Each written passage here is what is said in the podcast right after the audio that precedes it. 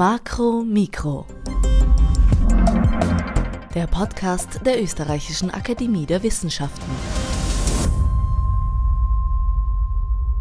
A Companion of the Environmental History of Byzantium. So heißt der Titel des neuen Buches von Johannes Preiser Capella und Adam Istebski, das Ende Februar veröffentlicht wird. Es ist das erste Buch dieses Umfangs, das für die gesamte Geschichte eines mittelalterlichen Weltreichs wie Byzanz auf der Grundlage aller neuester Forschungsansätze der Frage nachgeht, wie ein solches Imperium vielfältige Krisen infolge von Klimaumwälzungen, Pandemien und anderen Naturkatastrophen über mehr als ein Jahrtausend übersteht verstehen konnte. Johannes Preiser Capella wird uns diese und hoffentlich viele andere Fragen beantworten. Herzlich willkommen!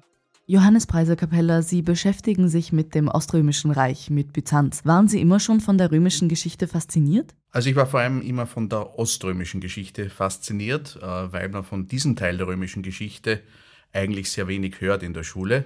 Normalerweise lässt man die römische Geschichte enden mit dem Jahr 476, als im Westen äh, der letzte Kaiser abgesetzt wird, aber dass tatsächlich das römische Reich und auch das römische Kaisertum mehr als tausend Jahre lang weiter existieren im Osten in Konstantinopel, das wird oft übersehen. Das hat mich schon früh geärgert und deswegen hat mich auch immer dieser Teil der Geschichte, die ja auf drei Kontinenten sich über ein Jahrtausend abspielt, besonders interessiert. Woher kommt eigentlich die Bezeichnung Byzanz? Also die Bezeichnung Byzanz, also byzantinisches Reich, ist ein Kunstbegriff. Die Bewohner dieses Reiches haben sich selbst eigentlich fast nie so genannt. Das geht zurück auf den älteren Namen der Hauptstadt Konstantinopel. Die wurde als eine griechische Kolonie Byzantion um 600 v. Chr. gegründet, wurde dann umgewandelt in eine neue Hauptstadt des Römischen Reiches im 4. Jahrhundert durch Kaiser Konstantin, deswegen der Name Konstantinopel, heute Istanbul. Und diesen alten Namen haben dann Gelehrte im Westen ab dem 16. Jahrhundert, also schon nach dem Ende dieses Reiches, übernommen, um hier einen Kunstbegriff zu schaffen, eben das Byzantinische Reich, um es zu unterscheiden vom Römischen Reich der Antike. Ein weiterer Forschungsschwerpunkt von Ihnen ist die mittelalterliche Klima- und Umweltgeschichte. Man kann also sagen, dass Sie mit dem Buch beide Forschungsgebiete verbinden, oder? Ja, das ist eigentlich der Versuch, dass äh, wir in diesem Band, also dieser Band ist herausgegeben von Adam Itztebski, einem Kollegen, der am Institut für Geoanthropologie, Max-Planck-Institut für Geoanthropologie in Deutschland arbeitet und von mir. Da versuchen wir all das, was vor allem in den letzten 10 bis 15 Jahren an neuen Daten und Ergebnissen im Bereich der Umwelt- und Klimageschichte gerade auch für den Mittelmeerraum und für das Byzantinische Reich zusammengekommen ist, erstmal systematisch zusammenzufassen. Also das ist die Verbindung dieser zwei Forschungsschwerpunkte von mir auch, eben Byzanz und die Klima- und Umweltgeschichte, fokussiert auf den östlichen Mittelmeerraum, auf den Nahen Osten in der Zeit zwischen 300 und ungefähr 1500 nach Christus. Wie können wir uns die mittelalterliche Umweltforschung vorstellen? Also mit welchen Überlieferungen arbeiten Sie? Wie haben die Menschen damals Naturkatastrophen wahrgenommen? Also wenn es um die Wahrnehmung der Naturkatastrophen geht, da sind wir vor allem angewiesen auf das, was auch sonst Historikerinnen und Historiker besonders erforschen. Das sind Schriftquellen, das sind Beschreibungen. Das ist das, was Menschen hinterlassen haben. Zum Teil haben wir manchmal auch bildliche Darstellungen, also wo auch Katastrophen dargestellt sind. Äh, Erdbeben, Hungersnöte, Heuschreckenschwärme, da gibt es auch Bilder, aber ansonsten sind es vor allem schriftliche Beschreibungen und die haben natürlich Historikerinnen und Historiker immer schon ausgewertet. Was jetzt das Neue ist in den letzten 10 bis 15 Jahren, ist die wachsende Zahl an naturwissenschaftlichen Daten. Wir haben da ganz neue Befunde, das geht vom kleinsten, von einzelnen Zellen, Bakterien, genetischen Merkmalen, Pflanzensamen, Tierknochen bis eben zu ganz großen Zusammenhängen, wo wir dann sehen können, dass das Klima auch im Mittelmeerraum beeinflusst wurde durch Vulkane Vulkanausbrüche auf der anderen Seite des Planeten in Südostasien oder sogar in Alaska. Also dass das Große und das Kleine hier in einer neuen Art und Weise zusammenkommt aufgrund dieser naturwissenschaftlichen Daten und wir damit auch dann Ergebnisse haben, die wir vorher nur aus den Schriftquellen nicht finden konnten. Aber das Interessante ist natürlich dann das, was Menschen wahrgenommen haben, zusammenzubringen mit dem, was wir heute naturwissenschaftlich rekonstruieren können. Und das ist auch das Hauptanliegen dieses Buches. Gibt es da teilweise Diskrepanzen zwischen dem, wie die Menschen Ereignisse wahrgenommen haben und wie sie tatsächlich stattgefunden haben? Also es ist manchmal so, dass Ereignisse, die in den Schriftquellen einen ganz besonderen Niederschlag hinterlassen haben. Also es gibt etwa die Beschreibung einer großen Hungersnot infolge eines extrem langen Winters im Jahr 927, dass wir dafür dann keine Belege finden. Wir haben ja mittlerweile Sedimente in den Seen, wir haben Tropfsteindaten, wir haben Baumringe, die es uns erlauben, frühere Niederschlags- und äh, Temperaturbedingungen zu rekonstruieren. Da ist dieser Winter von 927 gar nicht so markant. Aber offenbar auch aufgrund einer bestimmten Kombination mit gesellschaftlichen Zusammenhängen, mit, mit Ungleichverteilungen auch innerhalb der Gesellschaft hat er ja trotzdem eine besondere Wirkung. Es gibt aber auch das Umgekehrte, dass wir große Vulkanausbrüche oder ganz besonders trockene Jahre nachweisen können in, in, diesen naturwissenschaftlichen Daten. Und es gibt eigentlich keinen Widerhall in den Schriftquellen. Also obwohl offenbar der Sommer besonders trocken war, gelang es den Menschen damit umzugehen und es hat keine besonderen Spuren hinterlassen in den Erinnerungen. Also beides kann passieren, dass die Schriftquellen und die naturwissenschaftlichen Daten nicht zusammenpassen. Aber in vielen Fällen passen sie zusammen und erlauben es uns dann ein, ein sehr viel komplexeres Bild zu generieren. Das wird wohl auch davon abhängen, wie viel in der Zeit dokumentiert wurde, oder? Also es gibt natürlich Phasen, das hat man früher genannt, die dunklen Jahrhunderte, wo wir besonders wenige Schriftquellen haben. Das ist auch in einer Zeit der Krise im 7., 8. Jahrhundert. Das Byzantinische Reich viele seiner Provinzen verliert, im Osten durch die Expansion des arabisch-islamischen Weltreichs. Da wurde weniger geschrieben oder wir haben weniger zeitgenössische Quellen. Und da helfen uns dann schon wieder die naturwissenschaftlichen Daten, weil wir gerade für diese Zeiten dann eben doch die naturwissenschaftlichen Daten haben. Oder es gibt auch Aspekte, die wir aufgrund der Schriftquellen einfach nicht rekonstruieren können. Also etwa aufgrund von Pollenanalysen von Pflanzen, Samen, die systematisch gesammelt werden, können wir jetzt die Konjunkturen der Landwirtschaft, also das Auf und Ab, wie viel Getreide wurde angebaut, wann geht der Anbau zurück, wann wächst er wieder, das können wir aufgrund der, der, Schriftquellen einfach nicht erfassen und das können wir aber jetzt rekonstruieren. Also viele dieser Aspekte, die schlichtweg gar nicht vorkommen, auch in Zeiten, wo es relativ viele Schriftquellen gibt, da helfen uns jetzt die naturwissenschaftlichen Daten. Wie ist das Buch aufgebaut? Es muss doch wahnsinnig schwierig sein, tausend Jahre Umweltgeschichte zu verpacken. Also das geht nur in der Zusammenarbeit. Das ist ein Sammelband von mehr als 20 Wissenschaftlerinnen und Wissenschaftlern aus aller Herren und Herrinnen Länder, die hier eben zusammengekommen sind, Spezialistinnen und Spezialisten aus der Geschichte, aus der Archäologie, aus diesen naturwissenschaftlichen Methoden, Paläopathologie, Paläogenetik, Medizingeschichte, Paläozoologie, also alles, was mit Tieren, Menschen, Biologie zu tun hat in der Vergangenheit, die haben hier zusammengearbeitet, weil das gar nicht mehr eine Person überblicken könnte. Äh, aufgrund der vielen verschiedenen Daten und auch der verschiedenen Methoden, die da dahinter stecken. Und das Buch ist aufgebaut nach einer allgemeinen Einleitung. Gibt es einen Teil, da werden einmal systematisch erklärt die neuen Daten und die Befunde, die wir haben also und welche Methoden hier angewandt werden. Und dann werden einzelne Fallbeispiele gebracht. Zum einen eben einzelne Siedlungen, Konstantinopel natürlich, aber auch einzelne archäologische Fundorte, was wir dort wissen, wie Menschen dort mit der Umwelt umgegangen sind oder auch einzelne Aspekte wie etwa die Menschen die Natur wahrgenommen haben. Und dann gibt es aber auch noch eine Reihe von systematischen Kapiteln, die wirklich chronologisch vor allem die Klimageschichte von der Antike bis in die frühe Neuzeit, bis in die osmanische Zeit erfassen. Also man kriegt sowohl einen systematischen Überblick, aber auch einen Einblick in detaillierte Studien, wo wir einzelne Orte haben, wo wir auch sehr gute Dokumentation besitzen und auch einen Einblick in die Methoden, in diese ganzen neuen Methoden und Daten, die da dahinter stecken. In der Einleitung habe ich ja bereits erwähnt, dass Sie in dem Buch die Frage beantworten wollen, wie Byzanz vielfältige Krisen bewältigen konnte und das über ein Jahrtausend. Kann man diese Frage kurz beantworten? Also Natürlich, die ganzen fast 600 Seiten, das wäre die lange Antwort.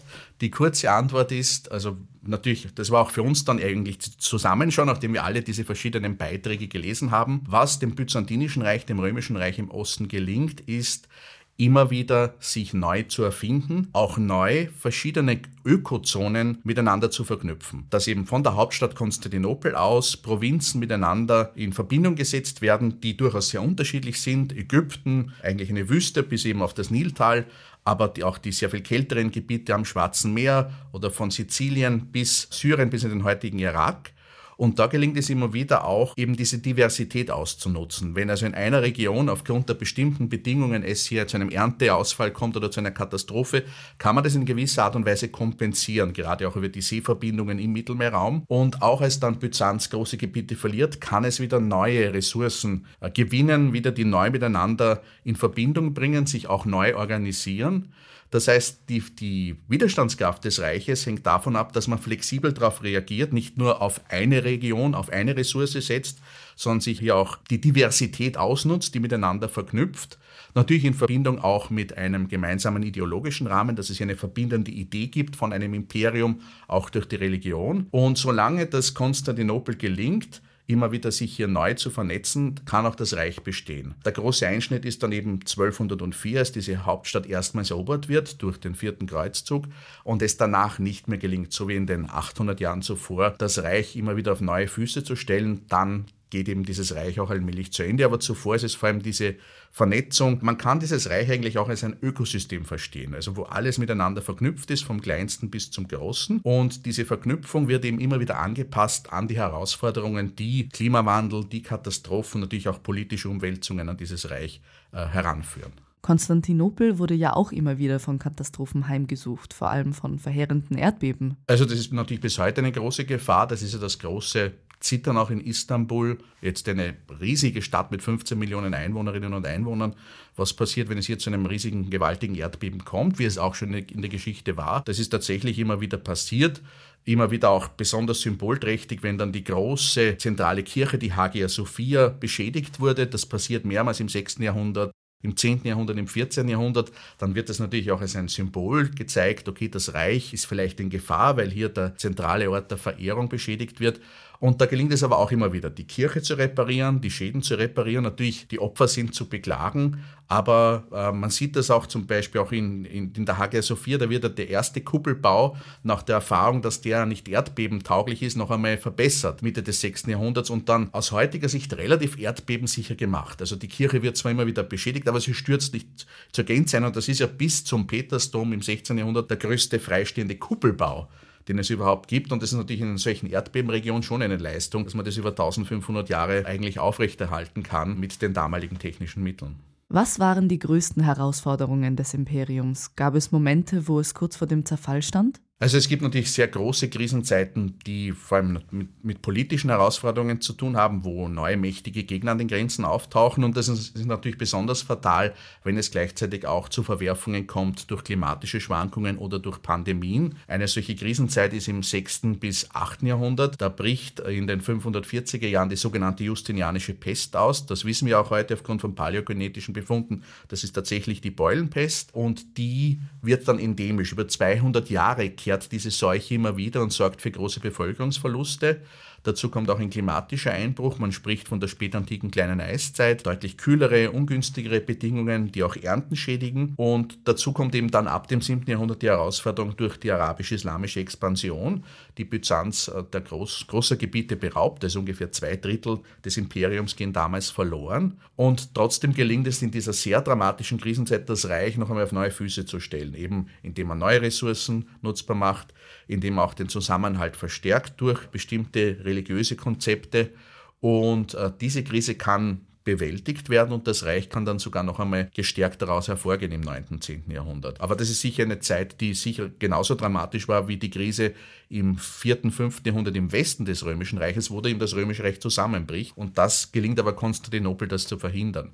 Ähnlich ist es noch einmal im 11. Jahrhundert. Da haben wir auch zuerst eine Zeit sehr ungünstiger klimatischer Bedingungen durch ein solares Minimum, das Ortminimum. Und da kommt es eben dann zu einem Verlust großer Teile im heutigen Kleinasien durch den das Vordringen der Seldschuken, verschiedener türkisch sprechender Gruppen, aber auch verbindend mit Bürgerkriegen. Und da gelingt es aber auch noch einmal, das Reich zu retten, das Reich neu aufzubauen und vor allem eben Konstantinopel auch als Zentrum zu erhalten. Also das sind schon Zeiten, Krisen, wo es knapp an der Kippe war wo eben all das zusammenkommt. Die letzte fatale Krise ist eben dann ab der Mitte des 14. Jahrhunderts, haben wir noch einmal eine Zeit äh, des Übergangs in eine Zeit sehr ungünstiger Klimabedingungen, die kleine Eiszeit, eine zweite große Pestpandemie ab 1346 und dann das Vordringen der Osmanen, die letztlich ja dann äh, Byzanz, Konstantinopel 1453 erobern. Also diese Krise, die kann das Reich nicht mehr bewältigen, da geht dann das Reich zu Ende. Und was waren die Folgen schlimmer Naturkatastrophen? Also wie sind die Menschen damit umgegangen? Also das ist sehr unterschiedlich, je nachdem, welche Puffermöglichkeiten sie überhaupt hatten. Äh, das ist auch sehr unterschiedlich, wie weit der Staat hier eingreift. Also wir sehen natürlich die Hauptstadt Konstantinopel, da will man die Bevölkerung bei Laune halten, weil wenn die unruhig wird, dann kann das auch das Regime in Gefahr bringen. Da werden dann alle Hebel in Bewegung gesetzt, dass man Getreide heranbringt, Schäden ausbessert. Also gerade hier die Hauptstadt, die wird da sehr schnell zum Ziel von solchen Katastrophenschutzmaßnahmen. In anderen Regionen hängt es sehr davon ab, wie weit die hier zugänglich sind unter vormodernen technischen Bedingungen. Wir haben keine Eisenbahn, wir haben keine modernen äh, Transportmittel, also wo man überhaupt wie schnell hingelangen kann. Und da sind die Menschen sehr viel auf Selbsthilfe angewiesen. Und das sehen wir schon, das ist immer wieder erstaunlich, auch in, in, in einzelnen Orten, dass den Menschen auch nach schwersten Verwüstungen immer wieder gelingt, äh, äh, Siedlungen neu aufzubauen. Vielleicht auf eine reduzierten Art und Weise oder wir sehen das an einzelnen Orten, etwa in, in Sagalassos, das ist ein Fundort nördlich des heutigen Antalya, des berühmten Badeorts im Süden der Türkei, äh, wo dann etwa die früheren großen Badeanlagen werden umgebaut in kleinere Einheiten. Da sind dann Werkstätten drin, also man nutzt das, was noch übrig ist, aber das Leben geht weiter, wenn auch in einer anderen Art und Weise wie vorher. Das heißt, das ist alles regionale, lokale Aktivität, wo hier die Menschen noch einmal aus dem Schutt auch, Zerstörung durch Erdbeben, aus der Katastrophe hier sich neu auch erfinden können, den Ort neu auf eine neue Grundlage stellen. Das funktioniert immer wieder und wir haben erstaunliche Resilienz, Widerstandskraft. Äh, das ist ein Kapitel, was, was ich beigetragen habe. Da geht es um Bewässerungssysteme am Wahnsee in der heutigen Südosttürkei. Und diese Kanalsysteme sind seit fast 3000 Jahren in Betrieb. Also die werden installiert im, im 9., äh, 8. Jahrhundert vor Christus und überstehen alle Verwerfungen, alle Eroberungen, alle Erdbeben und sind bis heute in Betrieb, weil eben die lokalen Gemeinschaften das immer wieder aufbauen, instand halten, weil es in ihrem Interesse ist. Und das ist eigentlich erstaunlich, dass das auch möglich ist. Und das sind auch, wenn man so will, undokumentierte Heldinnen und Helden, die kommen nicht in der großen Geschichte vor, aber das sind die lokalen Dorfgemeinschaften, die über Jahrhunderte das aufrechterhalten haben und da etwas geschaffen haben, das viel länger eigentlich andauert als all die großen Imperien und Reiche. Früher haben die Menschen ja oft die Strafe Gottes in verheerenden Naturkatastrophen gesehen. Leon III. hat ja angeblich nach dem Vulkanausbruch Terra alle Gottessymbole verbannt. Also es gibt natürlich den, den Hauptdeutungsrahmen, das ist die Religion. Also was Sie angesprochen haben, das ist ein Vulkanausbruch im heutigen Santorin 726, äh, wo auch eine neue kleine Insel entsteht, die man bis heute besichtigen kann. Und da werden Eruptionsmaterialien bis nahe an die Hauptstadt ausgeworfen. Das hat die Menschen unheimlich beeindruckt und soll angeblich Kaiser Leon III. dann auch motiviert haben zu hinterfragen, vielleicht ist Gott zornig auf uns, weil wir ihn in einer falschen Art und Weise verehren, weil wir eben, das hat sich in den 200 Jahren davor stark ver verstärkt, weil wir heilige Bilder machen, das Heilige, das göttliche bildlich darstellen und verehren, obwohl es eigentlich im Alten Testament heißt, du sollst kein Bild machen und daraus sei dann eben entstanden diese Idee, dass man die heiligen Bilder verbieten soll und es folgt dann ein über 100 Jahre andauernder sogenannter Bilderstreit in Byzanz. Da ist sicher einiges dahinter. Also es geht nicht nur um diesen naturwissenschaftlichen Aspekt, das ist auch die Zeit der großen Krise nach den Verlusten gegen die Araber, die ja im Islam dann Bilder mehr und mehr verbieten, hat man auch die Idee, vielleicht machen die das richtig. Also dürften verschiedene Faktoren eine Rolle gespielt haben. Aber dieser religiöse Rahmen natürlich, diese Zeichen, diese Katastrophen, die sind Ausdruck eines Missfallens des Göttlichen. Das ist, spielt natürlich immer wieder eine Rolle. Die Frage ist natürlich dann, wie man es interpretiert. Also wer hat was falsch gemacht? Sind es die Menschen allgemein? Ist es der Kaiser? Das ist natürlich auch eine Frage dann, dass das auch Gegner des Regimes dann instrumentalisieren können und sagen, der Himmel zeigt uns, der aktuelle Kaiser oder die Kaiserin gibt es ja auch, die sind schlecht, die, die agieren nicht äh, gottgefällig oder sucht man sich Sündenböcke? Also das passiert etwa während der Pest im 6. Jahrhundert, wo Kaiser Justinian, der zuerst selbst in die Kritik kommt nach der großen Pest, dann bestimmte Gruppen benennt und sagt, die sind schuld. Das sind die Nichtchristen, die Heiden, die Juden oder auch die Homosexuellen. Die werden dann das erste Mal auch gesetzlich verfolgt. Also man versucht dann bestimmte Gruppen auszusondern, äh, auszugrenzen und auf Kosten dieser Minderheiten den größeren Zusammenhalt herzustellen. Das ist leider etwas, was es in der Geschichte ja bis heute immer wieder gibt. Also dieser religiöse Deutungsrahmen, der, den kann man in verschiedene Art und Weisen auch instrumentalisieren. Es gibt aber natürlich auch schon eine naturwissenschaftliche Tradition seit der Antike, wo man auch versucht, vor allem gerade in Byzanz, wo das gesamte griechische Schrifttum weiter tradiert wird, auch dann Erklärungen zu suchen. Also zum Beispiel die Idee gibt seit der seit den Philosophen des 5. und 4. Jahrhunderts vor Christus, auch bei Aristoteles, Erdbeben entstehen dadurch, dass es im Erdinneren Gase gibt äh, und wenn die in Unruhe geraten, das ist ein bisschen wie Blähungen beim Menschen, dann kann es hier zu Erdbeben kommen. Oder wenn diese giftigen Gase durch Erdbeben in die Atmosphäre gelangen, dann können die Seuchen verursachen. Das sind die Dinge, die wir aus heutiger Sicht äh, als nicht naturwissenschaftlich beweisbar identifiziert haben, aber die trotzdem damals einen Rahmen liefern. Und wir haben auch interessante Kombinationen. Äh, etwa eine lange Passage im 14. Jahrhundert beim Historiker Nikephoros Gregoras, der einen langen Traktat liefert auf der Grundlage antiken Wissens, wie entsteht Hagel.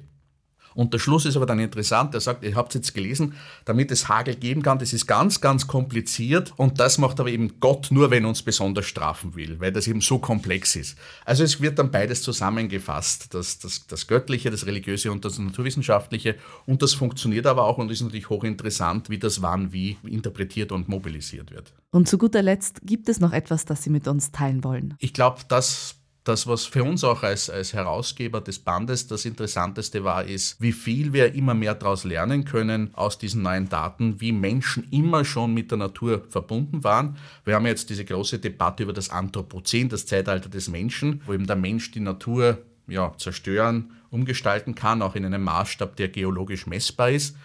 Und was wir aber eigentlich hier sehen in dieser Langzeitperspektive über mehr als 1000 Jahre, auch zwischen drei Kontinenten, ist, wie sehr der Mensch immer eingebunden war in die Natur auf allen Ebenen, auf der mikrobiologischen Ebene, auf der Ebene der einzelnen, der Tiere, der Pflanzen oder auch global klimatische Verwerfungen, große Vulkanausbrüche, die Klimaanomalien hervorrufen, dass wir diese Verflechtungen noch viel stärker untersuchen müssen, um auch zu verstehen, wie sehr wir bis heute abhängig sind davon, von diesem gesamten Netzwerk der Ökologie, das unseren Planeten ausmacht. Danke, Johannes Preiser Kapelle, dass Sie sich die Zeit genommen haben. Vielen Dank für das Gespräch.